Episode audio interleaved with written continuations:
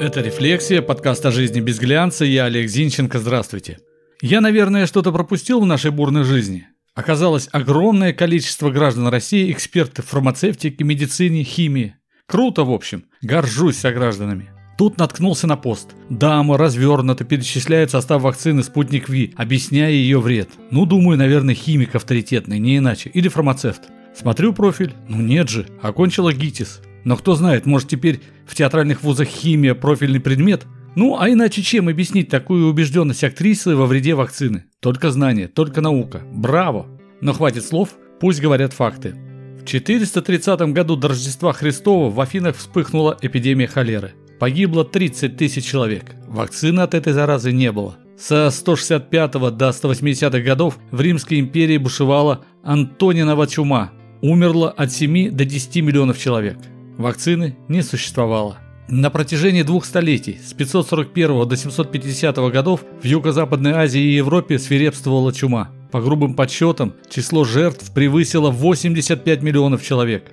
Потом были оспа, холера, грипп, сибирская язва, полиомиелит, дифтерия. Где сейчас эти болезни? Почему мы не умираем от них? Почему у нас рождаются здоровые дети? Почему, в конце концов, продолжительность жизни с 40 лет выросла до 80? Что случилось? Антипрививочники намолили? Касторка помогла? Знахарки снадобье волшебное сделали? Очевидно же, благодарить мы должны врачей, которых на заре становления профессии на кострах, как колдунов-алхимиков, жгли. Тех самых врачей, которые вакцины придумали и широко внедрили. Оспа изведена под корень благодаря вакцинации. Полиомиелит, который превращал детей в инвалидов, сейчас, благодаря вакцине, практически не вспоминают. Паротит или свинка благодаря вакцине случается крайне редко. Корь. Когда вы сталкивались со смертностью от кори? Там, где есть вакцинация, от кори не умирают. Краснуха, столбняк, коклюш, дифтерия, гепатит А. Эти болезни больше не убивают людей, как бы того ни желали борцы с вакцинами. Не убивают, потому что против них есть вакцины. У нас есть старые вакцины, разрабатываются новые, потому что нас людей много. Мы перемещаемся, общаемся, разнося вирусы по всему свету со скоростью авиалайнера. И только благодаря вакцинам мы живы. Но и противники вакцинации – это не что-то новое.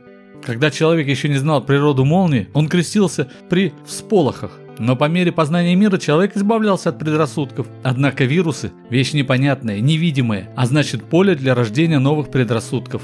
Все аргументы борцов с вакцинами сводятся к давно описанным мотивам. Это заговор фармацевтов. Вакцины неэффективны.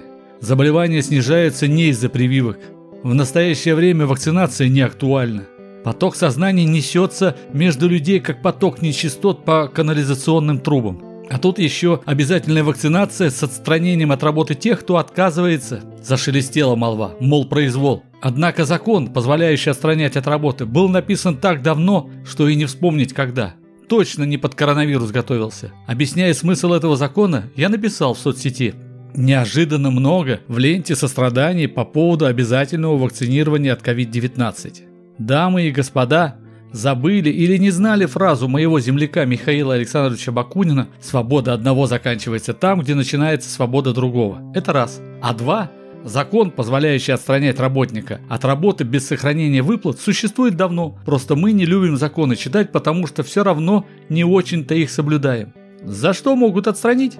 За патологическую вонь от сотрудника, мешающую работать другим, за нежелание носить спецодежду и так далее. Так что прежде чем громко кричать, особенно противникам не только прививок, но и масок, следует подумать, сколько человек они уже отправили в реанимацию или могилу. Не надо устраивать свою жизнь за счет других. И вот два характерных комментария, иллюстрирующие мировосприятие противников вакцинации. Свобода заканчивается там, где начинается принуждение к вакцинации. И не надо устраивать свою жизнь за счет других считает один. Несмотря на ущербность мировосприятия оппонента, придется разъяснять. Смысл высказывания Бакунина заключается в том, что желая жить счастливо, не надо вторгаться в чужую жизнь. А противники принудительной вакцинации, они не в чужую жизнь вторгаются, они сеют смерть. А это уже несколько иная ситуация, согласитесь. Когда на вас несется пьяный мужик, просить его остановиться бессмысленно. Тут надо бить, и бить наверняка, желательно чем-то увесистым. Поэтому, несимпатичный оппонент, свобода не заканчивается там, где начинается принудительная вакцинация. Свобода начинается там, где человек откажется прививаться и достойно примет законную кару отстранения от работы со всеми вытекающими, как данность. Либо-либо. А вопить, что все козлы, но после этого умолять, чтобы не били по голове, это не разговор. А вот еще комментарий. Правило про свободу действует в обе стороны. Не допускайте логических ошибок и не подменяйте понятия, блещет логика и возмущенная дама. Здесь автору этой сентенции, принципиальной распространительницы коронавируса, неожиданно отказала логика. Речь ведь идет о свободе, а человек, от которого, например, несет говном, и он отказывается мыться, он не свободный человек. Вряд ли свобода – это право разносить дерьмо вокруг себя, равно как и разносить коронавирус. Свобода – это не занесенный топор над чьей-то головой, в данном случае коронавирус. Свобода – это право выбора в рамках законов и правил существования общества. Так и живем. Это была «Рефлексия», подкаст о жизни без глянца. Я Олег Зинченко. Заходите в сообщество «Рефлексия» ВКонтакте, ставьте лайк, подписывайтесь. До встречи. Thank you